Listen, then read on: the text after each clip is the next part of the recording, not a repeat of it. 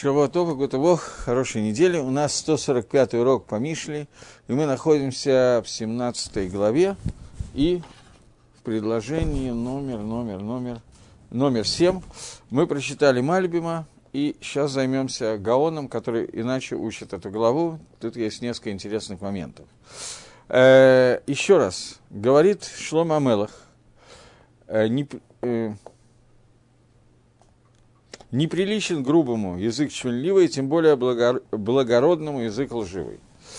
Э, здесь есть немножечко ошибка, как я в прошлый раз говорил, в переводе. То есть, что значит ошибка? Э, для того, чтобы легче было подобрать слова, то слова, которые называются сфат етер, лишний язык, лишние слова, перевели как язык лживый. Но реально там написаны лишние слова – на этом у Гаона построено несколько интересных вещей, может, не несколько, но попытаемся разобраться. Лона ават ланавель сфат етер. Сфат етер – дополнительные слова, лишние слова. В аф кино надив сфат шекер. А человек, который надив, для него представляет опасность, сфат шекер, лживый язык. Говорит Гаон, надив – гусар. Надив – это сар, министр.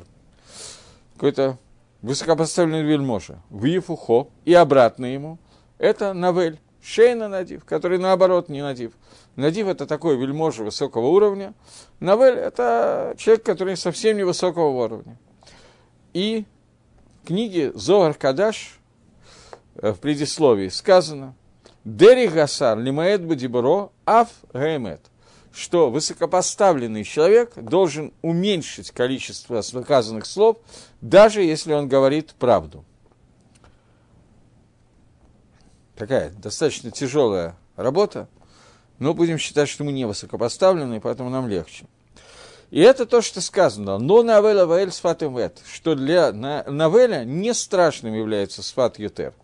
То есть, ему не страшно говорить много, но для человека, который надив, сфатемет, это, это опасная вещь. Это нельзя делать. Э, несмотря на то, что он говорит правду. А в Микольшикен, тем более надиву, который должен, по идее, лимаэт бадибаро, говорить как можно меньше.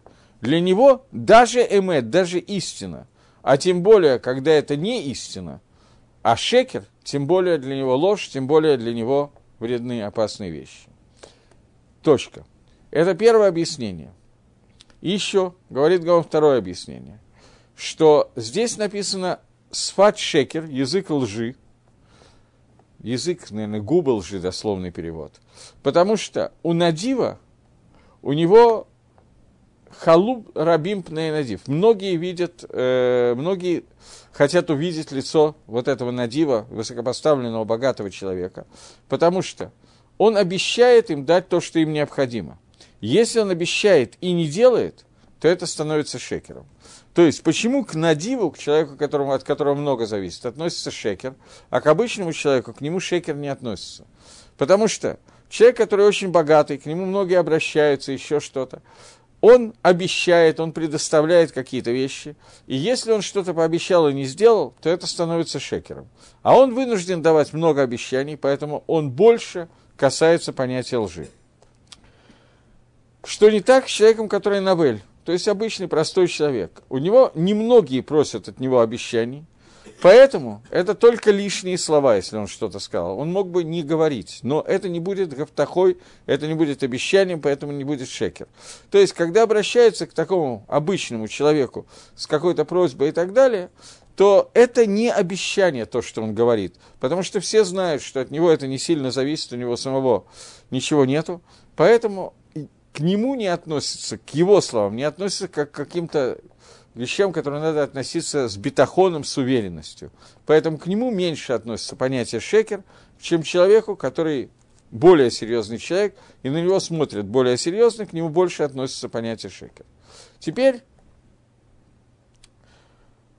для того, чтобы как-то коснуться этой вещи, Сват Етер, здесь такая написана странная вещь, что есть опасность в лишних словах. То для этого коснемся немножечко Мишни в перке, а вот. Шимон Бно. В первом переке перке, а вот есть Мишна. Шимон, сын Рабан Гамлиэля, говорил, Коль Емай гадался бен Хахомим, все дни своей жизни я жил среди Хахомим, Вело мацати лыгуф, тов элаштика, и не нашел ничего лучшего для тела, а только молчать. Ло мидраш икар эла маасе, не, главное это не мидраш, а действие. В коля марбе дворим мы вихет. И человек, который много говорит, он приводит к греху. Понятно, что эта Мишна касается того, о чем сказано здесь, про человека, который надив.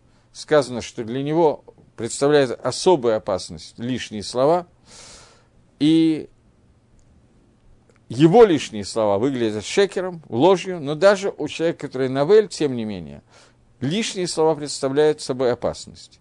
Раби Шимон Бангелель приходит, чтобы сказать нам, что я не нашел для тела ничего лучшего, чем молчать. Что имеется в виду? Тело, о чем вообще идет речь? Я хотел бы зачитать кусочек из комментария Маораля на перке, а вот, Маораль из Праги, где он касается корней вопросов тела, молчания и так далее. То есть Исадот. Он говорит, что вот этот хахам, Раби Шимон, пришел сообщить нам, предупредить нас по поводу исправления тела человека. После того, как он видел, что его отец Рабан Гамлеэль давал мусар человеку, чтобы все его действия были так, как следует делать человеку, то есть, что коль шило элех бахоших, что человек должен не двигаться в темноте, После этого, я не взял с собой вот, поэтому Мишна Рабан Гамлеэль у меня с собой нету. После этого приходит Раби Шимон Гамлеэль и говорит, спасибо, э, почему-то не сообразил, что это может понадобиться. Э, в первой главе Мишна номер, сейчас, Рабан Гамлиэль говорил, сделай себе рава, отдались от сомнения и не э, увеличивай в аль-тарбе ле эсер амудот. То, и не, не делай больше, чем нужно амудот каких-то вещей. Э, главное, это сделай себе рава и удались от сомнения. Объясняет Маораль, сейчас коротко, чтобы давать секум, что Рабан Габриэль нам сказал, что человек должен выбрать себе правильную дорогу и отклониться от темноты, не находиться в состоянии сомнения и темноты. После этого приходит его сын, Раби Шимон Бангамлиэль, и добавляет к словам отца новый иньян, новые вещи. Он говорит, что человек должен, поскольку человек создан таким образом, что у него есть тело, он бальгуф, то поэтому он должен исправлять не только душу с, помощью Торы, но и тело тоже. И здесь можно спросить, почему нужно сказать, что все свои дни я рос среди мудрецов и так далее. Первый вопрос. Второй вопрос. Какое это отношение имеет к тому, что Мидраж не главное, а главное действие? И тем более, зачем он начал говорить про «не нашел ничего лучшего для тела, а только молчать». Окей, теперь начинаем отвечать на все вопросы сразу.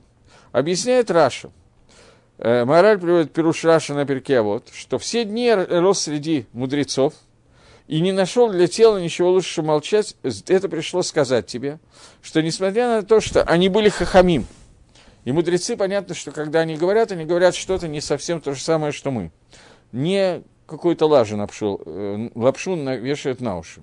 Тем не менее, я обнаружил, что даже для них лучшее, что они могут делать для своего тела, это штика, это молчать. И я увидел, что эти мудрецы, у них принято вести себя молчаливо. Тем более, люди, которые не хахамим, для них понятно, что самое лучшее, что они могут делать, это молчать.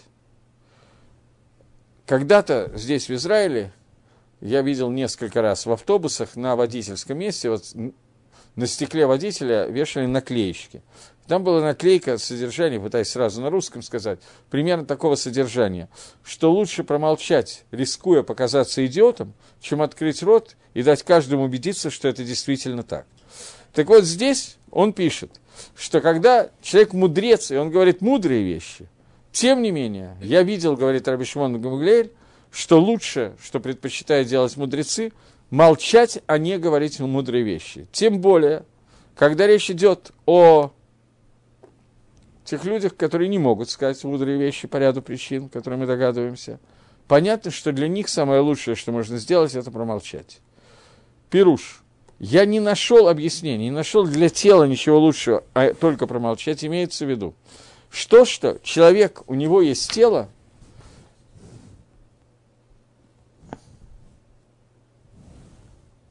Сейчас. Момент. Видно, неправильно что-то сделал. Имеется в виду, что то, что у человека есть тело, поэтому для этого тела самое лучшее – это молчание. Почему это так? Говорит Мораль. Теперь Мораль, у него есть такая проблема, он пишет много-много раз повторяясь, и очень длинно пишет, но я не хотел бы сразу же пересказать все, что он сказал, потому что мне кажется, что здесь имеет смысл увидеть, как он к этому приходит. Мораль пишет, что дибур, речь, она находится в душе, которая говорящая душа, и эта говорящая душа, она является силой тела, которая говорит посредством сил самого тела. То есть речь – это Несмотря на то, что это то, что связывает душу и тело, поэтому человек называется медабр, потому что в нем есть дебур, то, что связывает тело и духовный мир, тем не менее, разговор идет всегда с помощью телесных сил. В Эйна Сихлила Гамри. И разговор это не всегда, не, не полностью э, разумная часть. Поэтому следует молчать для того, чтобы не прийти к ошибке и к каким-то недоразумениям. Потому что когда человек работает своим разговорами, то он аннулирует силу разума. Как я сейчас буду объяснять. Поэтому пусть он молчит, и тогда будет действовать только силы разума человека, которые не являются телесными силами, как сила, когда какие-то вещи разговорами ошибочно вырываются изо рта. И ты должен знать, что разум и тело – это две противоположности. Дальше мораль немножечко входит то, что люди моего возраста и старше, и чуть-чуть младше, еще помнят, как мы учили в институте, закон единства и борьбы противоположностей. Так вот, здесь это вступает в силу очень серьезно. Существует два антипода в человеке. Это разум и тело. Рамхаль в Дери Гаше во второй главе этому посвятил несколько страниц о том, что вся человеческая жизнь на разных этапах, шесть тысяч лет Алам Азе, времена Машеха, времена Алам Аба, времена после Алам Аба, я сейчас не буду входить, что это такое, Алма де Асы, во все эти времена, которые существуют, есть разное состояние контакта между телом и разумом. Мы живем в состоянии, про которое, опять же, во время эпохи диалектики, Карл Мырло сказал, что бытие определяет сознание. И это, Рамхаль пишет, что это то, что происходит в эти шесть тысяч лет. В шесть тысяч лет, в которых мы находимся сейчас, тело, в общем, управляет душой. Душа зависит от тела и зависит совершенно фантастически. Чувство голода определяет очень много, и любые другие чувства – это ненормальное состояние, это временное явление. После прихода Машеха, в Мираб Емейну, что было в скорости в наши дни, душа полностью будет управлять телом, а не тело управлять душой. В будущем мире душа не просто будет управлять телом, а будет постепенно на разных этапах будущего мира будет забываться возможность состояния, когда тело могло бы как-то диктовать что-либо душе. Это состояние, которое описывает Рамхаль, и на основании этого мораль менее подробно это описывает, но а аргументы Рамхаля он использует и пишет. Ты должен знать, что разум и тело – это две противоположности. Поэтому здесь сказано, что для тела ничего нет лучшего, чем молчать. Не для души, не для разума. И здесь не сказано, что для тела хорошо говорить, потому что – со стороны дебура, со стороны разговора, это становится изъяном, а только, как каждый, любой, любая речь, которая делает, это изъян для тела. Но идеальное состояние тела – это молчаливость, для того, чтобы пока человек молчит, следовательно, тело не делает никаких действий, следовательно, раз тело не делает действий, то делает действие противоположное телу. А поскольку мы уже договорились, что то, что является противоположность, антоним, антипод тела, это разум, то в момент, когда человек молчит, он за, начинает задействовать свой разум. И это самое лучшее, что может быть для тела, когда тело не действует, а действует разум. Мы можем это перевести на какой-то современный язык, я не уверен, что это надо, что есть какие-то человеческие инстинкты человеческого тела, а есть разум, который работает лымало, выше, чем инстинкты. И когда настоящее нормальное состояние человека, когда его разум владеет телом, мох шалет алялев, мох, то есть мозг, он руководит чувствами человеческими. Это состояние, к которому надо стремиться. В тот момент, когда человек не говорит, тело работает, находится в отпуске, оно не на работе, соответственно, разум может вступить в свое, в свое из потенциального состояния выйти в кинетическое состояние. И это пришло нас научить что когда человек будет молчать, тогда разум начинает действовать и делать какие-то вещи. Что невозможно, чтобы в одном человеке одновременно работали два. Речь и разум. Это невозможно. Поэтому Сейхель и Гуф, они всегда меняются, они всегда чередуются друг с другом. Поэтому, если сила человеческого тела, то есть Сейхель, который ведет разговор, он действует, то тогда Сейхель и Юни – Человек работает, а его разум работает на разговор, а не на июн, а не на сосредоточение и попытку понять что-то. И поэтому человек может прийти к ошибке. Поэтому нужно, чтобы человек молчал, и тогда бы не действовали силы его разговора, и тогда начинает включаться в действие Сейхель, и начинает он действовать и работать. И поэтому сказано, что для тела нет ничего лучшего, чем молчать. Что, безусловно, хорошо и красиво для тела, чтобы оно промолчало – и тогда дается место разуму начать делать свои поулот, свои действия. И тогда тело становится тефелем, становится второстепенным по отношению к разуму. И это хорошо для тела, поскольку телу нужно быть занафла райот. Дальше Мораль приводит пример, тоже из Перкиавод, что человеку лучше быть хвостом среди львов, чем первый, первым среди лисиц. И сегодняшние психологи утверждают, что это неверно. Человек должен быть первым, там, где он находится. Ни в коем случае не нужно быть занавом, не, ну, нельзя быть хвостом, потому что это вредно. Но Перкей вот пишет на совершенно другую тему, чем то, что говорят психологи. Занав ларайот, когда тело становится занавом, занав это то, что идет вслед телу, идет вслед разуму. Если тело подчиняется разуму и становится занавом ларайот, то он становится кусочком арье, он становится кусочком инфраструктуры, которая называется разум. Но если он будет много разговаривать, тогда наоборот, сейхель становится тефелем и аннулируется перед телом, и тогда сейхель превращается не в росший алим, не в, э, не в голову лисиц, а он становится занавом Шуэля, лисицы. И тогда получается, что Сейхель просто находится в отпуске и не работает. Поэтому здесь сказано, что я для тела не нашел ничего лучшего, а только молчание из-за того, что мы сказали, потому что тогда тело становится частью разума. Оно к нему аннулируется и становится тефелем к нему. И из-за этого любой, можно увидеть, что любой человек, который дурак, ксиль, я не знаю, глупец, как его правильно перевести, он много разговаривает, поскольку сейхель и гуф, разум и тело, это антонима.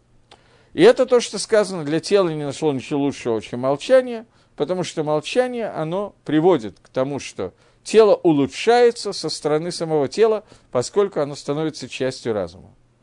Окей, остальные кусочки здесь не так обязательны, которые нам нужны, они продолжают ту же идею, только приводят различные примеры. Подведем итог. Что говорит мораль? Э, мораль... А, один момент. Один момент. Еще до того, как мы подведем итог, я хочу открыть еще один, одну Мишли. Э, в десятой главе книги Мишли, э, девятнадцатый посук, есть такой момент. В девятнадцатом посуке, девятнадцать, это вот где-то здесь, написано.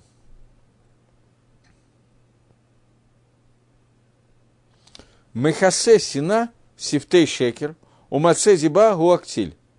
Тот, кто скрывает свою ненависть, это делает лже-уста, но человек, который выносит разговоры, выносит дебу, выносит лошенгоры, я не знаю, этот человек называется ксилем, называется глупцом. Здесь Шламу Амела говорит то, о чем сказал только что Маораль, что глупый человек, мы видим, что он постоянно разговаривает. Э, в данном случае он разговаривает дебу, разговаривает какие-то сплетни, разговаривает то, о чем не надо говорить. Хидуш Гагро, так как Гагро учит этот посук, ровно наоборот тому, как учит переводчик. Не знаю, видел ли переводчик Агро или нет. И не так, как учит Мальбим. Агро делает упор на совершенно конкретную вещь, что Шламо говорит не про сват шекер, Шламо Амела говорит про сват етер, лишние слова. Лишние слова – это то, от чего должен остерегаться человек. Не только Надив, но даже Навель, даже обычный человек должен остерегаться лишних слов. Тем более человек, который Надив, поскольку он от его опищаний зависит очень многое. Поэтому, если он сказал лишние слова, то это автоматически превращается в шекер, как нас научил Мальбим. Агро продолжает эту, эту нить и говорит о том, что лишние слова, которые говорит человек, они всегда становятся вредными, поскольку дальше он делает ссылки, и мораль, с помощью морали мы можем понять, что имеется в виду. Поскольку есть постоянный конфликт между разумом и телом, то лишние слова – это всегда то, что работает в сторону разума, а в сторону тела, а не в сторону разума. И это вредит самому телу, потому что тогда тело начинает быть доминантным, а разум становится не доминантным, а тефелем, как это сказать по-русски, второстепенным. И после того, как разум становится второстепенным и тело доминирует, то тот, кто от этого больше всего проигрывает, это тело. Поэтому, говорит Мишна в перке, вот, что я не нашел для тела ничего лучшего, чем молчать, даже среди хахамим. Теперь есть такая гемора, которая говорит, собственно, тоже Мишна. Лаала милабет э, иламет адам леталмидо бесафа к цара. Всегда человек должен подбирать слова, когда преподает Тору. Другому человеку он должен подбирать это бесафа к цара. Он должен это делать коротким языком. Как можно короче говорить. Почему? Объясняет Раша, что это связано с тем, что человек, которому рассказывает длинно, занудно, повторяясь и так далее, он путается и не может сделать четкого секума, и у него не остается в голове. Поэтому ученикам надо говорить коротко, подводя итоги. Это так, это так и все. Тогда это останется, и это будет Тора, которая останется у человека. Это Шитараша. Я не обнаружил это в Рамбаме, я честно говорю. Но я слышал от Равмойши Шапира, я не знаю его дьюка, я слышал не от него, а только в пересказе, что Шитарамбама другая. Что та Тора, которую я могу передать коротко и ясно, если я передаю длинно и запутанно, если нет необходимости удлинять, если я просто вот так вот делаю, то я делаю нарушение заповеди Битуль Тойра что я делаю нарушение заповеди, э, как Битуль Тора перевести, когда я аннулирую Тору. Вместо того, чтобы говорить Тору, занимаюсь какими-то другими вещами. Потому что Тора, которая уже ясна, и я продолжаю ее говорить, это бессмысленное занятие, и это называется Битуль Тора. Я пытался понять, где это написано в Рамбе, я не смог. Но в связи с тем, что мы сейчас учили в Магарале, в Магарале это практически написано прямым текстом. Не знаю про Рамбама, в Рамбаме всегда для меня очень, ну не всегда, но очень часто тяжело ли доехать какие-то вещи. У него очень короткий язык, очень такой простой язык, и не всегда понятно, что он конкретно хочет, вот такой вот деталь. И хочет ли он вообще ее детализировать. Когда-то я слышал от Рафа Шервайса, он говорил о том, что это такой один из рабоним Рамот Гимали э, в синагоге Чехнов. Он говорил о том, что он очень боится делать дюк из Лашона Рамбова, несмотря на то, что все охроним вдоль и поперек все время медаиким, что хочет Рамбов, что хочет тот, что тот. Я, говорит, боюсь делать эти дюки. Не потому, что я думаю, что Рамбов не умел правильно написать и сообщить то, что он хотел, чтобы я лейдаек. Просто я боюсь, что я не, неправильно его понимаю. Поэтому, когда это не написано конкретно в нескольких местах, то иногда наши дюки становятся такими, слишком тонкими. Поэтому в Рамбаме я не уловил это, к сожалению. Но в Маорале это написано на первый взгляд, прямым текстом. Маораль пишет – что человек должен стараться говорить как можно меньше слов, даже хахам. Несмотря на то, что слова, которые он, ска он скажет, это слова мудрости, слова Торы. Потому что это дает силы гуфу, и в тот момент, когда говоришь лишнее, сфат етер, то, что у нас написано, лишние слова, ты даешь силы телу вместо того, чтобы давать силы разуму для того, чтобы он думал. Потому что говорить и думать одновременно оказывается невозможно, поскольку говорить это, это исходит от тела, а думать это исходит от разума. И несмотря на то, что когда я говорю, я объединяю тело и разум, но тем не менее тело доминирует во время речи, а должен доминировать разум, поэтому должно быть все продумано, а речь должна потом быть короткая, четкая, то, что уже продумано, поставлено точки над «и».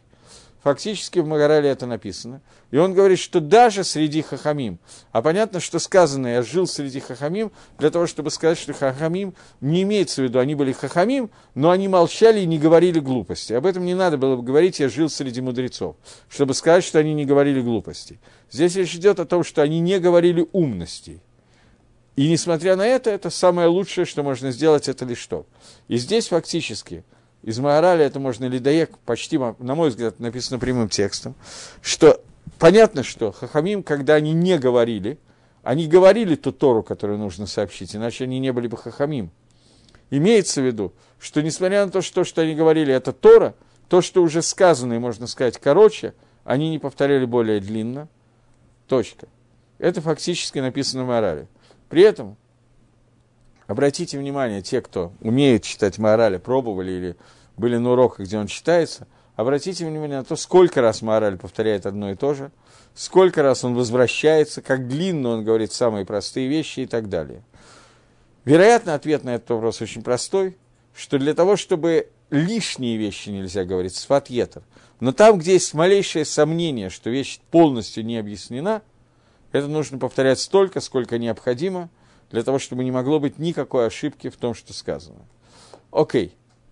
Таким образом, мы более или менее разобрали за пол... часть прошлого урока этот урок, и половину этого урока. Мы более или менее разобрали седьмое предложение. Теперь вздрогнем и попробуем еще одно предложение прочитать. Может быть, даже два. Говорит Шлома Ламелах, мзда в глазах владеющего ею драгоценный камень. Куда не обратится она, там она преуспеет. Прикрывающий проступок ищет любви, но кто снова заговорит о, о, о грехе, тот от, отдаляет друга.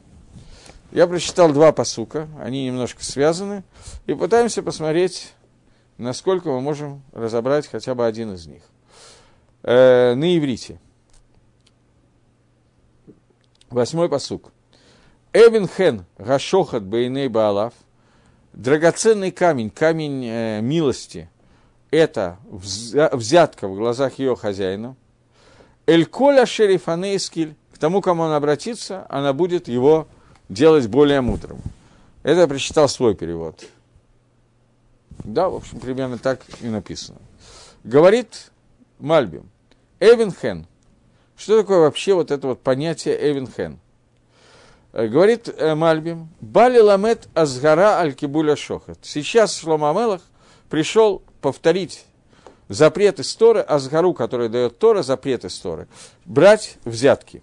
Потому что шохат, взятка, она и авер и хахомим, она ослепляет глаза мудрецов. Что даже если он подумает, представьте себе такую вот ситуацию, что какой-то судья берет взятку – а судит, делает дин эмет, делает все правильно.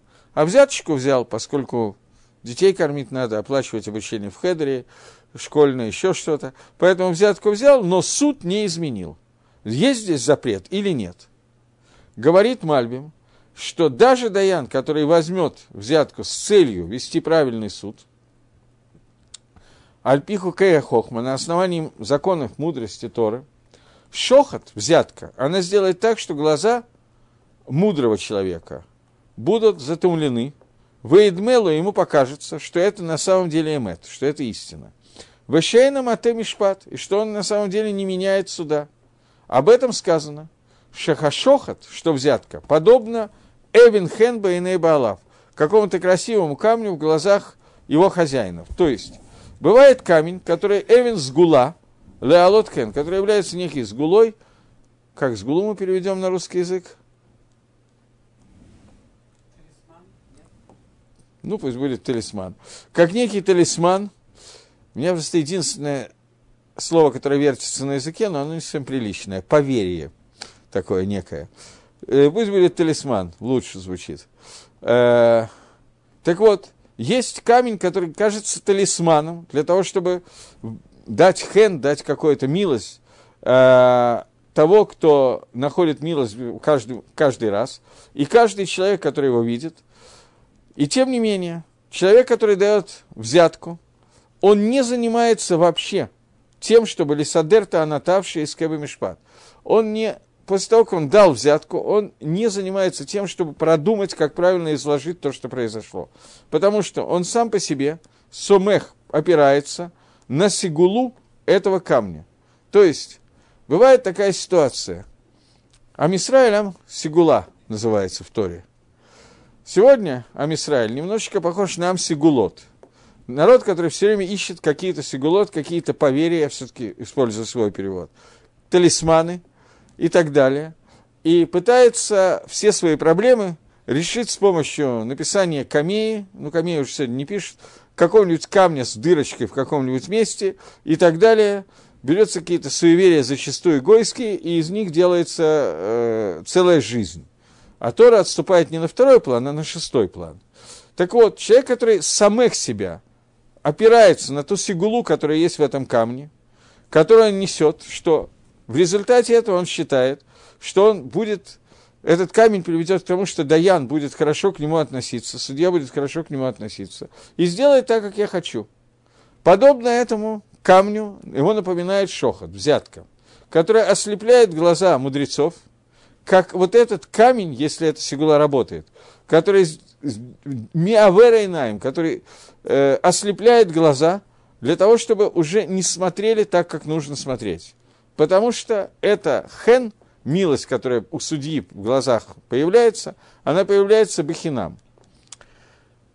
Э, сигулот, который есть в Торе, описывается немножко, сигулот в Талмуде, немножечко вещей, которые могут помочь для того-то и того-то.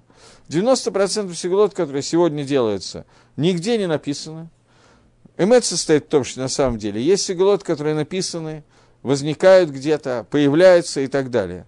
Но последние годы внимание, которое им придается, оно как бы заслуживает, как мне кажется, многих насмешек. Я приведу слова того же Рафа Шервайса, серьезного Талмитхохова, хасидского, но Талмитхохова, который говорит о том, что вот ему недавно показали новую сигулу – кто-то обнаружил чуть ли не в Китве и Гаоним новая сигула. Первый снег, который выпадает, если его взять и положить на место надевания эту головного тфилин, на родничок, вот сюда вот, то это ведет, улучшает запоминание Торы. Сказал Рафа Шервайс, что он не сомневается в том, что улучшает, но пока снег не растаял. Потому что нельзя вместо изучения Торы начать заниматься снегом. И так далее. Здесь говорится то же самое. Он говорит о том, что человек, который рассчитывает на то, что взятка будет работать как талисман, талисман, который работает, сейчас оставим мои насмешки, талисман, который работает, человек, который рассчитывает на взятку как на талисман, то он приводит к тому, что Даян, который берет взятку, взятка для него тоже работает как талисман. Каким образом? он волей-неволей искривляет правильный суд. Он получает подарок, он лучше относится к этому человеку, несмотря на то, что он делает все от себя зависящее. Чтобы не искривить суд, это невозможно. Он будет видеть неправильно. У него будет ошибочный, ошибочный взгляд на этих людей. Причем взгляд может быть ошибочный в обоих направлениях. Он может решить, что раз мне этот человек дал подарок, я должен строго судить и не обращать внимания, и взять и искривить в другую сторону. Это тоже возможно.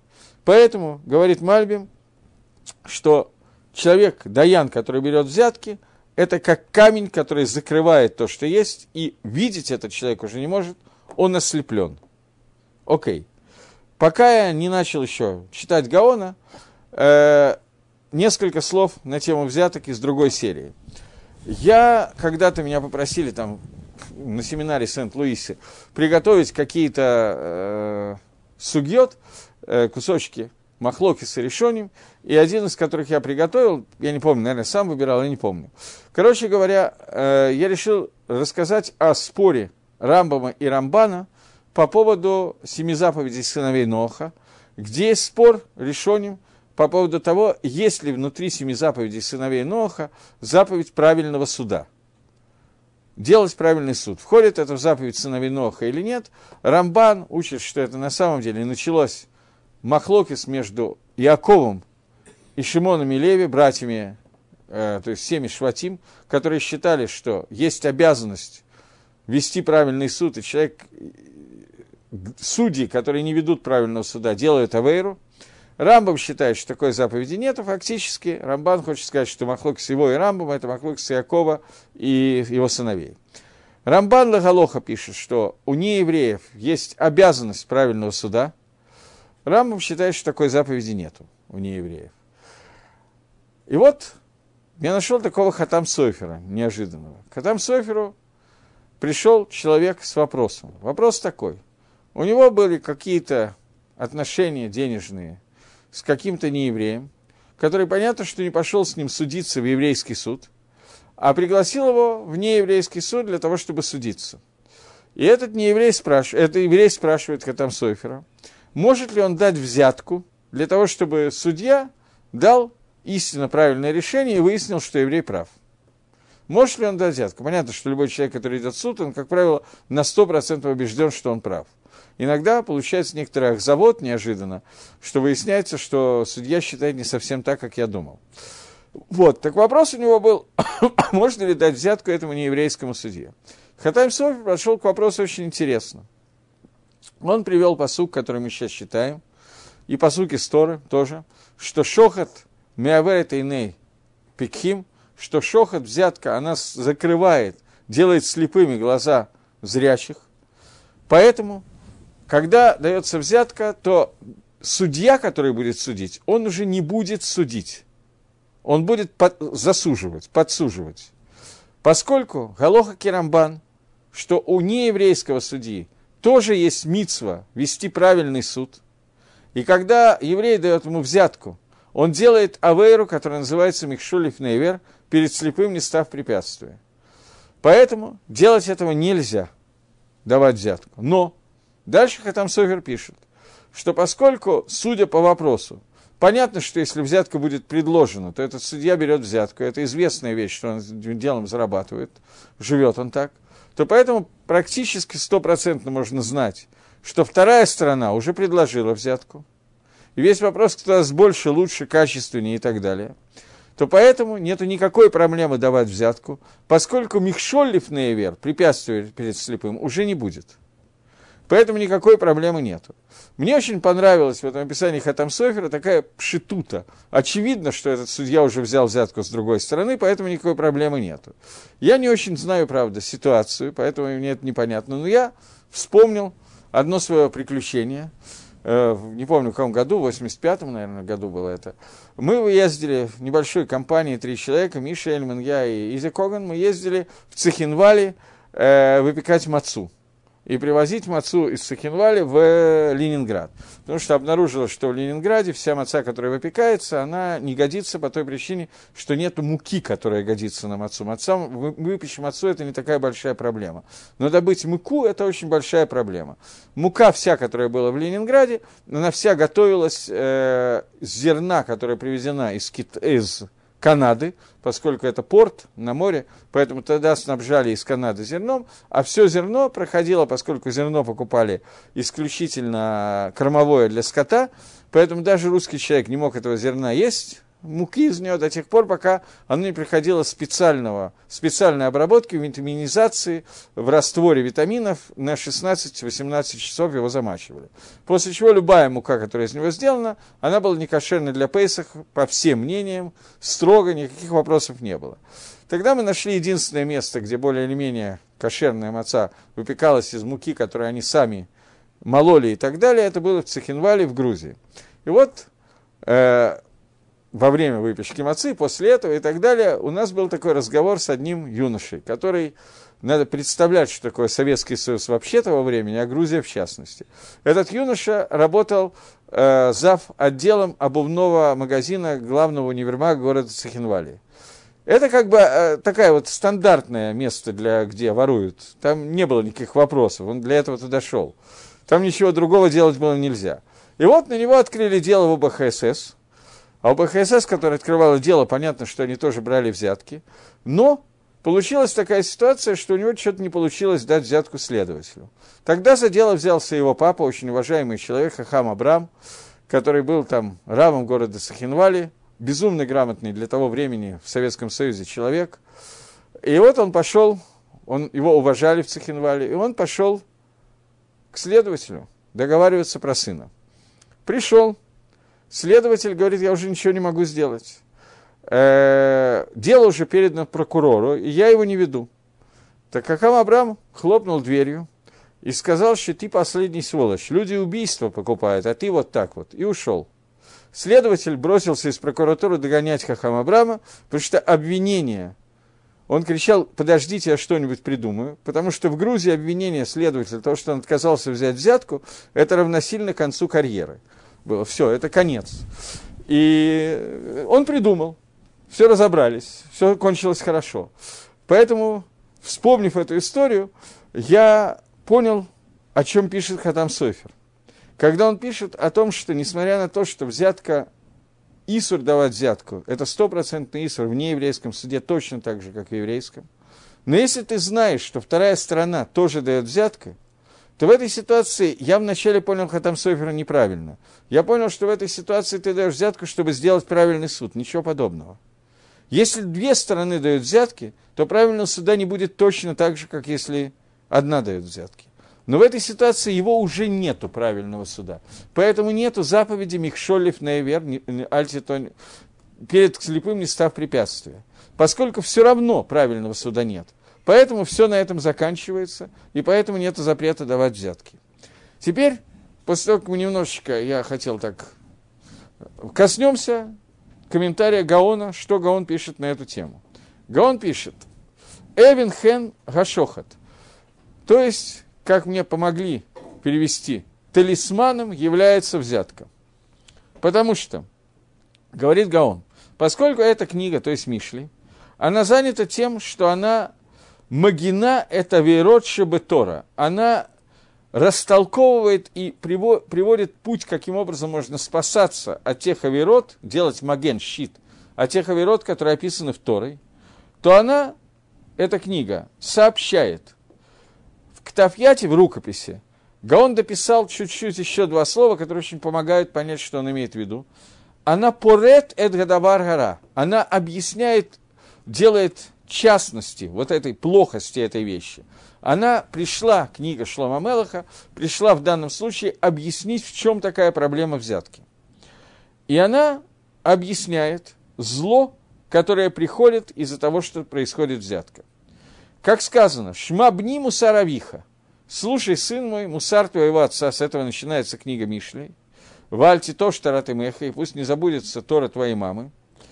«Мусаравиха», говорит Гаон, – это и есть Тора. Он приводит доказательства, откуда мы видим, что мусар – это Тора, сейчас оставим. Он говорит, что мицва не делать эту вещи, она авбилти там. На самом деле, как любая другая митсва, она является митсвой, когда даже если в нем нету никакого смысла. Э, на самом деле, мы никогда не можем знать смысла ни одной заповеди. И тем не менее, иногда нам показывают какой-то подсмысл, немножечко дают попробовать смысл каких-то мецвод. И здесь сказано, альти то, что рад и меха, что пусть будет не забыта Тора твоей мамы, потому что что такое Тора Тимеха, Тора твоей мамы? Это слова Каболы, то есть слова Навиим, Тувим, Тора Шабальпе, которые объясняют себе частности ветки, которые вырастают из авирот, и наказание, которое за них положено. И здесь сказано гнус, вот в этом посуке, описывается гнус, мерзость понятия шохода, взятки, потому что оно делает так, что человек приобретает милость в глазах тех, кто получает это шокость, и теперь все, весь разум, все попытки суда становятся в неправильном направлении. То есть, не может уже быть правильной и неправильной таны, не может уже быть правильного суда. И еще, здесь есть намек нам на то, что человек может давать взятку не еврею. Я вам начал с Катам Сойвера. Галон пишет – Ирмос лану безе, литен шохат легой, как сказано в Иерушалме. Что имеется в виду? Есть Иерушалми, который говорит, э, на самом деле, где этот Иерушалми, Гаон не написал. Поэтому найти этот Иерушалми составляет некоторые трудности. Равхаим Каневский думает, что то место, которое имеет в виду Гаон, это Иерушалми в Шаббат, который говорит, что Раби Йонатан, э, Авет хат гава хамей барнаш, рав аля ликрато гава, машлеле икрен. Мы омар де эйн хава даен де итом. Когда Раби Йонатан видел человека большого, который ведет суд, приходит, которого есть суд, который приходил в него город, то Раби Йонатан посылал кого-то его э, судить э, для... Не совсем так. Когда он видел какого-то большого человека, который приходил э, работать судьей в город, на суд в этот город, он посылал ему подарок для того, чтобы его лихабет, его поуважать. И что он говорил, и что он думал, для чего он это делал? Он это делал, что если случится так, что у него случится суд и тамы, что этого Даяна будет какой-то суд сироты или вдовы в этом городе, то это поможет этому Даяну правильно судить Латава, в лучшую сторону судить Даву. То есть Рабьонатан сам посылал подарок судье, у него не было никакого суда, иначе бы он этого не делал, понятно. У него не было никакого суда, и он посылал судье подарок для того, чтобы, если судье придется судить какого-то бедного несчастного человека – то он знал, что в этом городе есть позитивные люди, и рассматривал этих людей, хорошо на них смотрел. Поскольку ребенок-сирота, он не может правильно составить, сформулировать свои таанот, что произошло на самом деле, поэтому эта работа ложится на Даяна. Даян должен решить, как это должно происходить. Так вот, ради него можно было давать, Раби Йонатан считал, что можно дать подарок. Каким образом Гаон учит из этого Ирушалми, я не знаю. Другого Ирушалма никто не нашел – Поэтому я не знаю, каким образом можно из этого Иерушалми увидеть то, что вывел Гаон, но Равхаим Каневский считает, что именно отсюда я не нашел других мест, понятно почему. Так вот он пишет, что э, мы имеем полное право давать взятку не еврею. Все. Он не объясняет. Хатам Софер привел длинное объяснение, я вам объяснил это объяснение до того, как мы читали Гаона. Гаон не объясняет никак. Он говорит, что есть такой Рушалми, такого Рушалми Мифураж у нас нету, прямого текста. То, что есть, очень трудно из него сделать какие-то выводы. Но Гаон учит, что давать взятку не еврею нету никакого запрета. Лихойра, так как этого Гаона учит Равхаим Каневский, он учит это так, что мы видим, что для человека, к которому, в принципе, он такой приниженный к нему плохо относится – когда он дает взятку, он выравнивает отношения по отношению к себе, и поэтому ему все равно давать взятку нельзя. Но Раби Йонатан считал, что он имеет право давать подарок для судьи, которому вдруг придется ему судить этого несчастного сиротушку, чтобы он изначально к нему относился получше и внимательно следил за тем, что происходит. И говорит Гаон еще одну вещь, еще менее понятную вещь. Везеу сот сеир даема кипурим. И взятка Гою – это и есть тайна понимания, что такое сыр Мишталех, который посылается в Йом сыр Лазазель. Это взятка, которая посылается Сотану. Если говорить на самом простом, не входя в скрытые понимания того, что имеет в виду сейчас Зогар, Рамбан, там очень длинный Рамбан, который объясняет тайну Сыр Мишталеха в Хумаше. Но если в это не входить, то самое простое, что здесь пишет Гаон, что поскольку идет Йом-Кипр, это суд. В принципе, это и есть то, что Рамбан пишет. Йом-Кипр – это суд, который ведется в этот день, и Гакодыш Баругу получает обвинение от Малаха Мавита, от ангела смерти, от Сотана, который приносит обвинение против Амисраэля.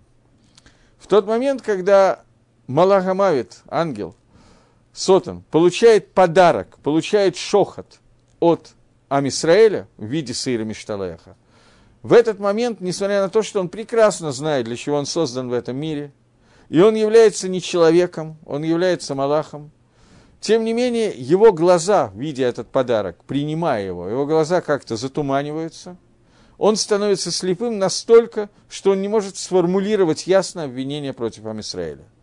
Это приводит Рамбан в Перкейдер, от имени Перкейдера Абелезер, объясняя сот сыр Мишталех, который приносится в Йома Кипурим.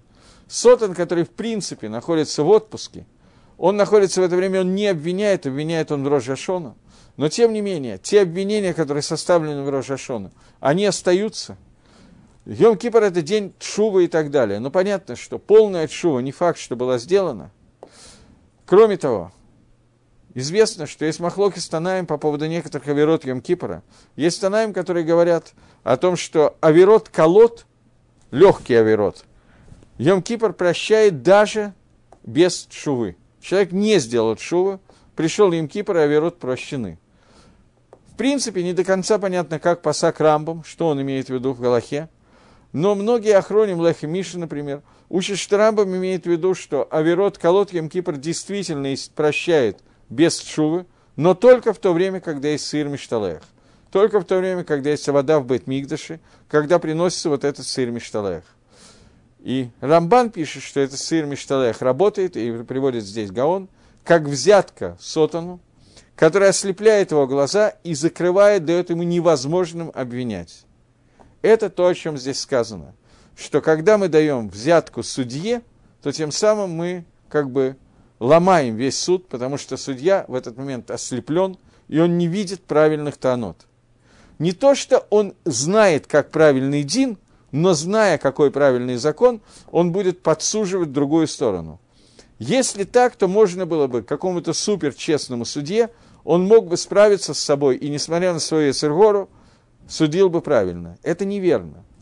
Правильный дин, что он просто не знает, какой правильный суд. Получив взятку, это работает как талисман, как мне подсказали, талисман, который делает так, что отношения меняются.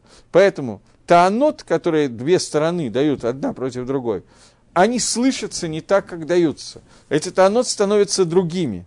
И после этого Даян не может правильно составить заключительный акт и выносит неправильный приговор. Не из-за того, что он этого хочет, а из-за того, что он не видит правильности Таанот. И это то, что происходит с Сотаном, и это тайна того, что называется сыр Мишталех. И это же, говорит Гаон, разрешает нам давать взятку не еврею. Окей.